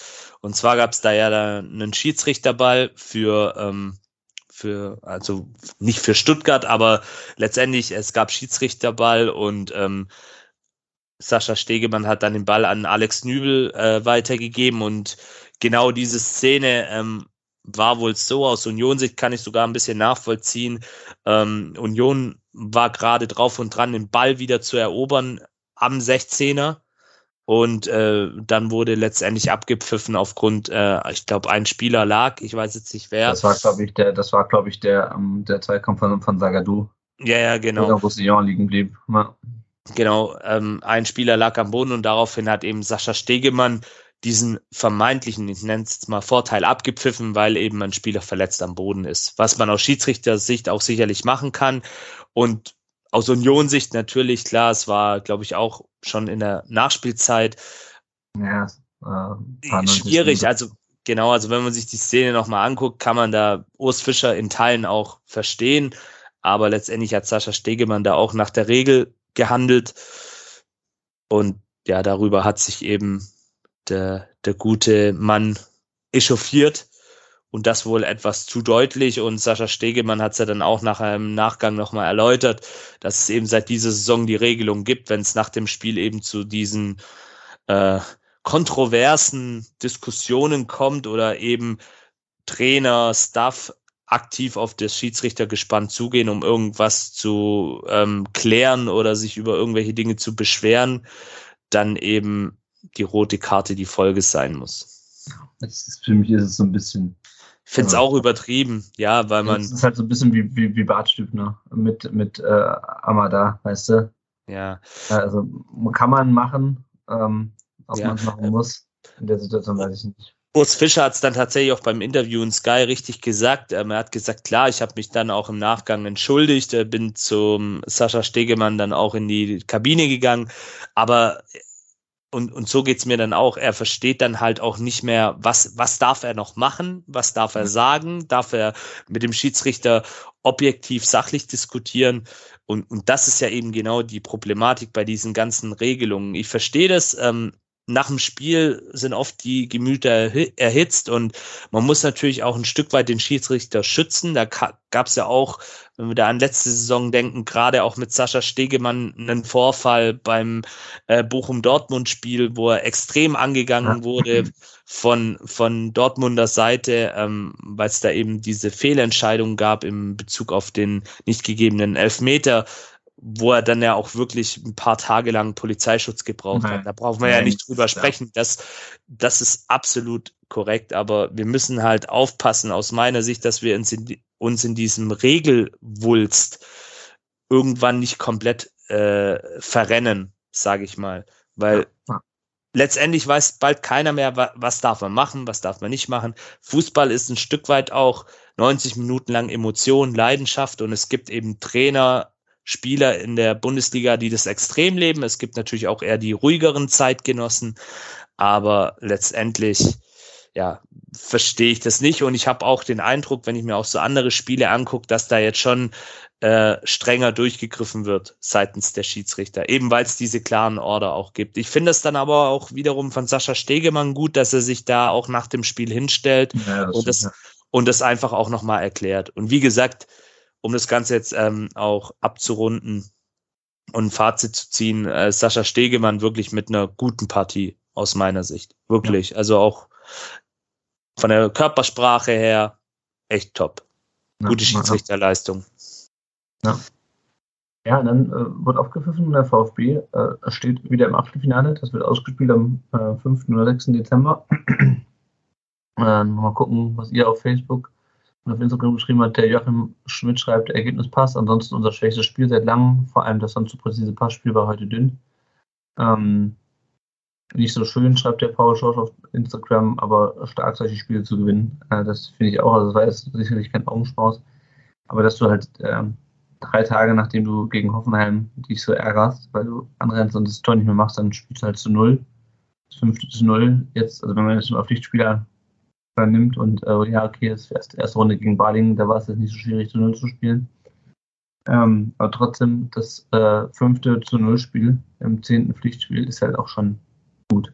Also gegen Union ist einfach zu null zu spielen und in dieser Situation einfach so ein Spiel rauszuhauen, wo du einfach wo du einfach gewinnst, ja, wo du einfach dann genau das, was du ist in der im letzten Spiel, was dir da gefehlt hat, ein bisschen dieses Glück, diese, diese, diese Kaltschnäuzigkeit, diese Abgebrühtheit, ähm, du lässt dich dann dreimal irgendwie da ähm, mehr oder minder überrennen hinten, ähm, machst du einen Fehler, dass du das einfach dann schaffst, zu Null zu spielen. Das ist schon, ist glaube ich auch echt viel wert für den Kopf. Äh, äh, für, für den Geldbeutel des VfB ist auch nicht so schlecht. Ich glaube, man zahlt, kriegt jetzt für den Einzug ins Achtelfinale insgesamt über die ersten beiden Runden dann schon eine anderthalb Millionen Euro, ist auch nicht zu verachten. Ähm, ja. Und jetzt stehen wir, wie gesagt, Achtelfinale. Äh, es gibt äh, am Sonntagnachmittag ist die Auslosung in der Halbzeit des äh, Frauen-Bundesligaspiels. Und ähm, ne, wir haben jetzt mögliche Gegner: St. Pauli, Wolfsburg, äh, Homburg, HSV, Gladbach, Lautern, Düsseldorf. Ja, heute dann hat äh, Paderborn Freiburg rausgeschmissen. Also wenn ihr das jetzt hört, dann wisst ihr das natürlich schon alles. Das ist trotzdem nochmal. Äh, Paderborn hat Freiburg rausgeschmissen, Dortmund gewinnt gegen Hoffenheim, Magdeburg gewinnt nach Elfmeterschießen in Kiel. Leverkusen natürlich äh, gewinnt am Ende noch 5 zu 2 in Sandhausen. Hertha führt gerade 3-0 gegen Mainz. Da bin ich mal gespannt, wie lange die noch im Trainer festhalten jetzt. Mainz, ja. äh, meine ich jetzt. Äh, Rostock führt in Nürnberg. Also Saarbrücken Bayern 1 zu 1 und Viktoria Köln Eintracht Frankfurt 0 zu 1. Nick, hast du einen Wunschgegner für die dritte Runde? Ja, also von den zum jetzigen Zeitpunkt äh, schon qualifizierten Mannschaften gehe ich jetzt mal aus, weil die Spiele, ja. die jetzt noch laufen, also jetzt haben wir es 22.26 Uhr, da laufen ja noch ein paar Partien. Also, wenn ich mir jetzt auswärts was aussuchen dürfte, so Millantor, St. Pauli, klar unter der Woche, blöd, aber ich glaube, da würde ich mir versuchen, noch Urlaub zu nehmen, weil es einfach ein tolles Erlebnis ist am Millantor. Durfte schon zweimal dort sein mit dem VfB. War immer schön, sehr stimmungsvoll. Äh, natürlich auch wunderbar gelegen. Hamburg eine tolle Stadt. Ähm, und, oder natürlich der Betzenberg. Also Millantor oder Betzenberg so als Auswärtslos im DFB-Pokal nehme ich. Und Heimspiel das ist mir eigentlich tatsächlich relativ egal. Was natürlich bitter wäre, wenn jetzt irgendwie so ein Auswärtsspiel in Wolfsburg oder, oder dann Auswärtsspiel in München, ich weiß auch nicht. Da hätte ich jetzt auch nicht so. Noch 1 zu 1, also. Ah, oh, stimmt, Entschuldigung, Entschuldigung, Entschuldigung. Äh, Schande über mein Haupt. Äh, nein, also wie gesagt, Betzenberg oder Millantor. Das ja, wären so meine Wünsche.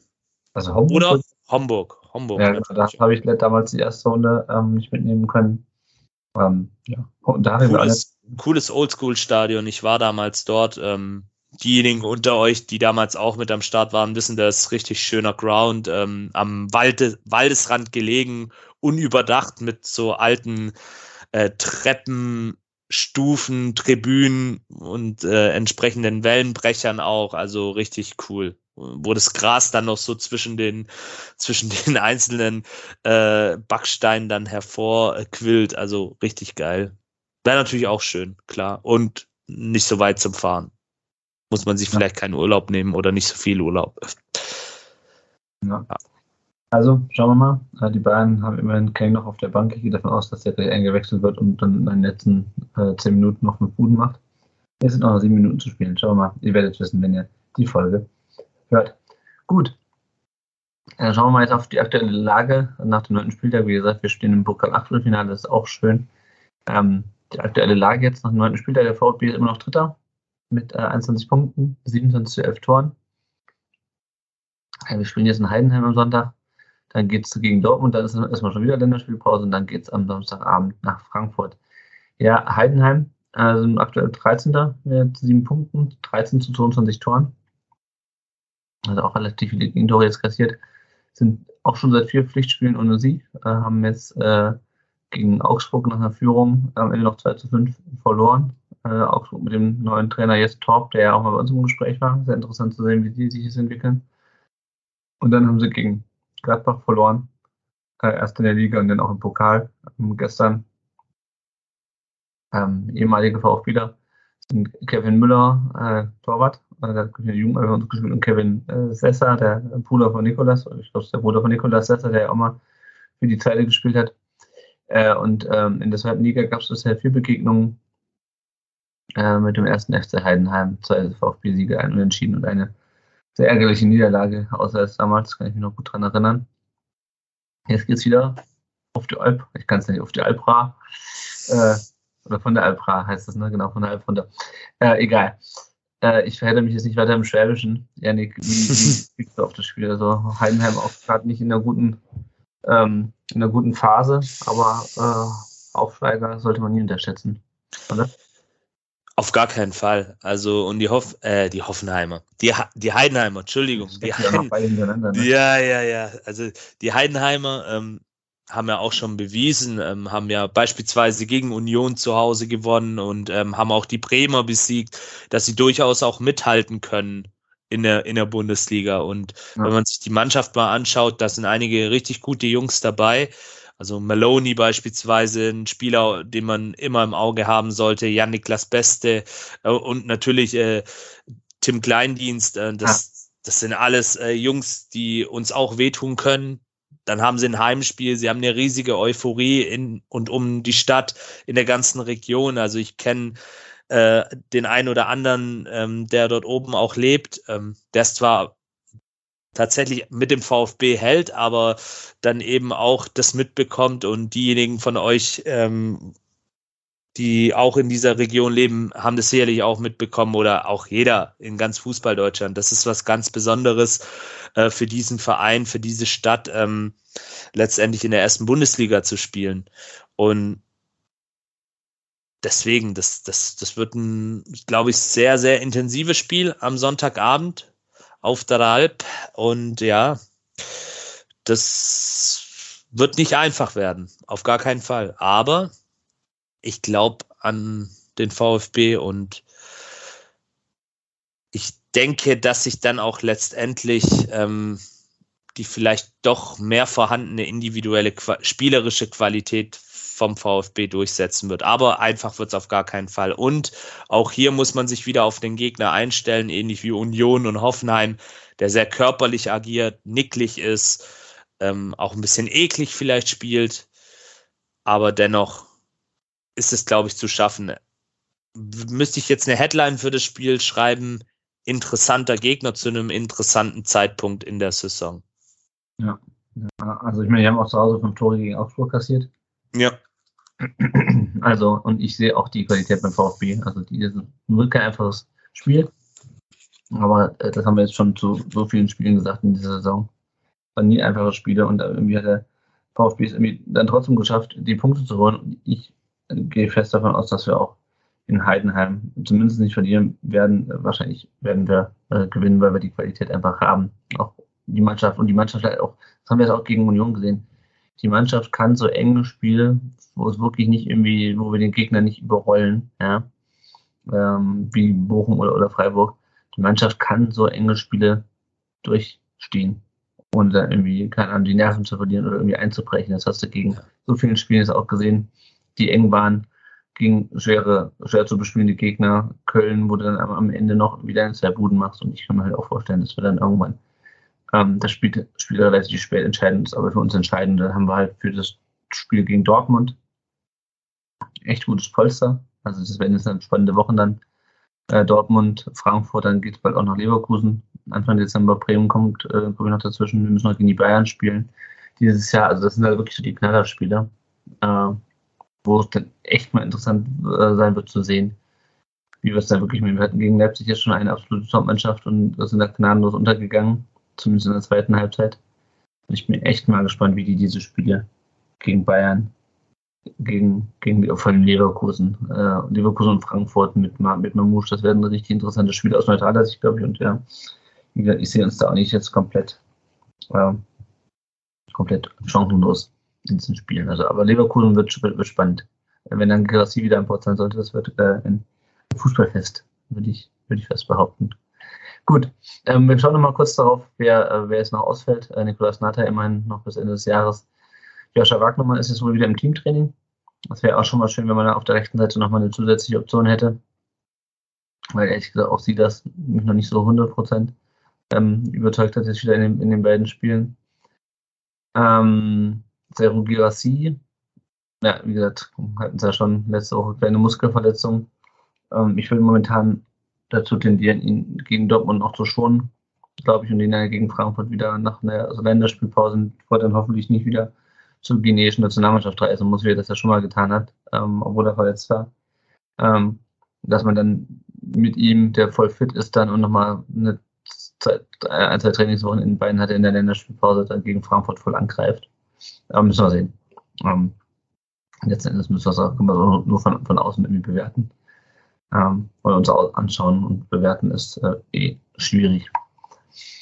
Gut, dann äh, kurzer Werbeblock noch, wenn ihr uns nicht finanziell unterstützen könnt oder wollt, dann könnt ihr uns eine äh, Bewertung da lassen bei Apple Podcasts oder bei Spotify. Äh, könnt ihr uns gerne Sterne lassen oder uns rezensieren. Und ansonsten sagt auch gerne so Leuten, dass es uns gibt und wie man uns runterladen kann. Ihr findet uns natürlich überall da, wo es Podcasts gibt. So, dann gehen wir mal zu einer Mannschaft, die weiterhin verlustpunktfrei ist, wie das früher hieß, vor der Einführung der Zwei-Punkt-Regel. Die Frauen. Die Mannschaft des VfB ähm, und damit starten wir jetzt Block mit den anderen VfB-Mannschaften und den Leihspielern. Hat 4 0 gewonnen gegen den Hegauer FV Jana Beulstein mit dem 14. Saisontor, damit gleichgezogen mit, mit Seru Gerassi. Also die ist wirklich äh, Cheatcoder in der Oberliga. Leonie Kopp mit Saisontreffer 3 und 4. VfB ist äh, Erster in der äh, Oberliga mit der Maximalausbeute von 21 Punkten und heute Nachmittag haben sie äh, dann 15-0 im BV-Pokal gegen den Verbandsligisten FV Bellenberg gewonnen äh, Julian Castor Zeittreffer, Sophie Geiringen Zeittreffer und Vater Jusovic. Äh, und am Sonntag spielt dann äh, der VfB bei Freiburg St. Georgen, dem Tabellensechsten, um 15 Uhr. Äh, um 14.30 Uhr, pardon. So, der VfB 2 hat äh, letzte Woche ähm, quasi nach unserer Aufnahme, wir haben schon am Montag aufgenommen, letzte Woche 1 zu 2 beim TSV Steinbach verloren ähm, im Nachholspiel. Die Jan Galli mit seinem zwölften Saisontreffer, dann lagen sie 0 zu schon äh, zurück beim VfV Aalen, auch auf der Alp. Äh, ja, korrigiere mich, wenn ich falsch liege. Ja, ist auch ähm, auf der Ostalb. Auch auf der Ostalb, genau. Ähm, aber Thomas Castanaras mit seinem vierten Saisontreffer und Jan Gallien mit seinem 13. Saisontreffer am Samstag. Ähm, haben dann noch ein 2 zu 2 rausgeholt. Ähm, schade, Casanaras hätte ich mir gut in der, ähm, in, gegen Hoffenheim äh, vorstellen können. Ähm, der hätte man vielleicht nochmal reinbringen können, aber gut. So hat er für die Seite getroffen. Der VfB 2 ist das 8. in der Regionalliga Südwest mit 26 Punkten. Das ist aber alles noch relativ nah beieinander. Äh, die spielen jetzt am äh, kommenden Samstag gegen die zweite Mannschaft von der Eintracht. Die sind Tabellenvierter, also auch ein Spiel, wo man nochmal ein bisschen der Tabelle noch umklettern kann. Die A-Junioren haben 0 zu 2 in Heidenheim verloren äh, in der Liga. Ähm, und sind jetzt auf den vierten Platz abgerutscht mit 15 Punkten. Und heute haben sie im BV-Pokal beim FSV Höllenbach äh, 6 zu 1 gewonnen. Kado Kurani mit zwei Treffern, Lauri Penner, Elliot Buluppi, Luca Raimund und Rawley St. John äh, haben für die Tore gesorgt. Das heißt, dass wir jetzt eine Runde weiter. Und am Samstag geht es jetzt gegen Karlsruhe 15.30 Uhr, Derby. Äh, und äh, ein Programmhinweis noch, dieses Spiel wird von, vom DFB übertragen auf seinen Kanälen und auf YouTube gestreamt. Also es ist so, dass der, ähm, dass der DFB einzelne Spiele aus seiner Junioren-Bundesligen streamt. Und ihr könnt euch das, wie gesagt, live angucken, nicht über, es kostet nichts, sondern es gibt wirklich auf YouTube einen Livestream, den äh, Link dazu packe ich euch in die Show Notes. Und ähm, moderiert wird das Ganze von Daniel Haug, der ähm, Sportreporter ist für die neue 177 ähm, und der, der kommentiert das Ganze, also schaut auf jeden Fall mal rein, Link kriegt ihr, wie gesagt, in den Show Notes, wenn ihr dann am Samstag der VfB spielt ja mit der ersten Mannschaft am, am Sonntag, wenn ihr am Samstag 15.30 Uhr nichts Besseres zu tun habt ja, und Bock auf VfB habt, dann schaut euch äh, gerne mal von Daniel kommentiert die U19 im Derby gegen den KSC an. Die U17 hat 5-0 gegen Ingolstadt letzte Woche gewonnen, äh, auch nach unserer Aufnahme Matthias Zickers mit dem 11. Treffer, Tunkai Dorna traf zweimal, Mirza Katovic auch zweimal und dann gab es äh, leider im Derby dann ein äh, 2 3 am Wochenende. Tunkai Dorna mit seinem 10. und Matthias Zickers mit seinem 12. Saisontreffer. VfB hat aber die Tabellenführung weiterhin inne mit 29 Punkten. Und am nächsten Spieltag geht es am Sonntag um 11 Uhr gegen die Bayern. So, Lone Army.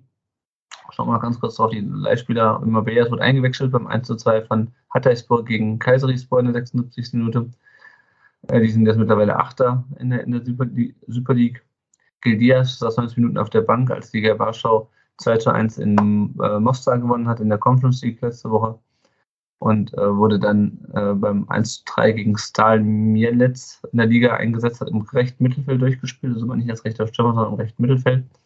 Gleich eine neue Position für ihn. Liga ist Sechster in der Liga. Wahid Fagi ist weiter verletzt. Äh, Elversberg hat ja gegen Magdeburg gewonnen am vergangenen äh, Spieltag. Da war er nicht dabei. Matteo Klimowitz wurde zweimal relativ spät eingewechselt beim 2 3 gegen den FC Juarez und beim 1 3 gegen Deportivo Toluca jeweils äh, 88. bzw. in der 81. Minute eingewechselt. Kommt äh, also relativ spät momentan rein. San Luis ist immer noch Vierter von 18 Mannschaften mit 22 Punkten. Es sind jetzt noch drei Spiele zu spielen in Mexiko. Und dann könnten die noch in die, in die Playoffs kommen. Äh, ja, Martin Makica und Luca Pfeiffer haben wir schon drüber gesprochen. Makica sah nach 41 Minuten äh, rot. Das ist die zweite in der Saison beim 0 zu 8.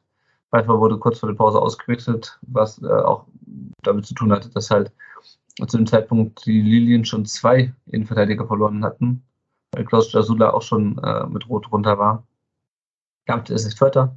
Die Bundesliga mit sieben Punkten. Äh, Juan José Perea hat mit, äh, Wiesbaden, mit Rostock 0 1 in Wiesbaden verloren am Wochenende, wird nach 72 Minuten erfolglos ausgewechselt. Und jetzt schaue ich mal. Ja, Saarbrücken hat gerade das 2-1 gemacht. Aha, genau. In der ähm, fünften ähm, Minute der Nachspielzeit. Das dürfte dann relativ eindeutig sein. Bei ähm, im Pokalspiel zwischen Nürnberg und Rostock steht es gerade aus der Zeit, da geht es gleich in die Verlängerung. Ich gucke mal, ob der Perea schon eingewechselt ja. wurde. Oder und der Ludwigspark explodiert. Ich glaub's ja. nicht. dann, ist, dann äh, ist ein Gegner nach dem anderen. Da haben die, die doch nicht eingewechselt. Krass. Also Perea ist mittlerweile ist nur noch auf der Bank. Das heißt, vielleicht entscheidet das Spiel noch, nachdem wir diese Aufnahme beendet haben. Ich mache noch kurz hier äh, zu Ende. Ähm, genau, Mosanko äh, ist 0 zu 3 beim SC Herrenwien äh, verloren mit äh, Almelo, wurde in der 60 Minute ausgewechselt und heute sind sie mit 0 zu 2 mit dem HHC Hardenberg, auch beim unterklassigen Gegner, ausgeschieden. Almelo nach 61 Minuten ausgewechselt und ähm, ja, ähm, scheinbar hat dann die Bayern immer noch nicht, wir sind ja hier kein Bayern-Podcast, aber es ist natürlich schön, wenn ein ähm, Konkurrent um den, äh, um den Pokal hier aus dem, ähm, aus dem weggeräumt wird. Also Saarbrücken auch ein schönes, ähm, schönes Reiseziel für, die, für das Achtelfinale. Ähm, ja, der Kane, der ist immer noch auf der Bank scheinbar. Entschuldigung, liebe Hörer und Hörerinnen, aber ich da muss jetzt. Natürlich, da hast du dich natürlich hart verzockt, wenn du äh, Typ, der das Spiel wahrscheinlich alleine entscheidet, ähm, dann äh, rausnimmst. Ja, also ihr seht, wir sind auch nicht vor Bayern Häme gefeit. Ähm, Entschuldigung, Entschuldigung, tut mir leid.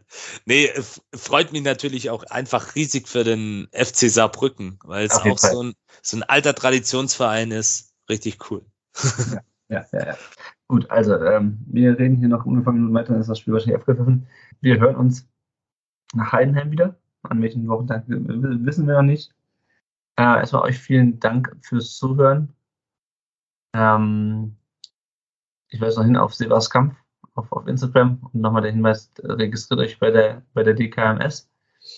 Und ähm, ja, vielen Dank fürs Zuhören. Yannick äh, ist, äh, schaut hier gerade aufs Display und in diesem Moment wurde das Spiel wohl abgepfiffen zwischen den Bayern und Saarbrücken, ja. und damit ist der äh, äh, ein Konkurrenten um den DFB-Pokal weniger. vielleicht ein schönes Ziel. Zwei Ziele in, in, in Entschuldigung, Entschuldigung, tut mir leid. nee, jetzt habe ich Bock auf eine Auswärtstour nach Saarbrücken, ohne Witz.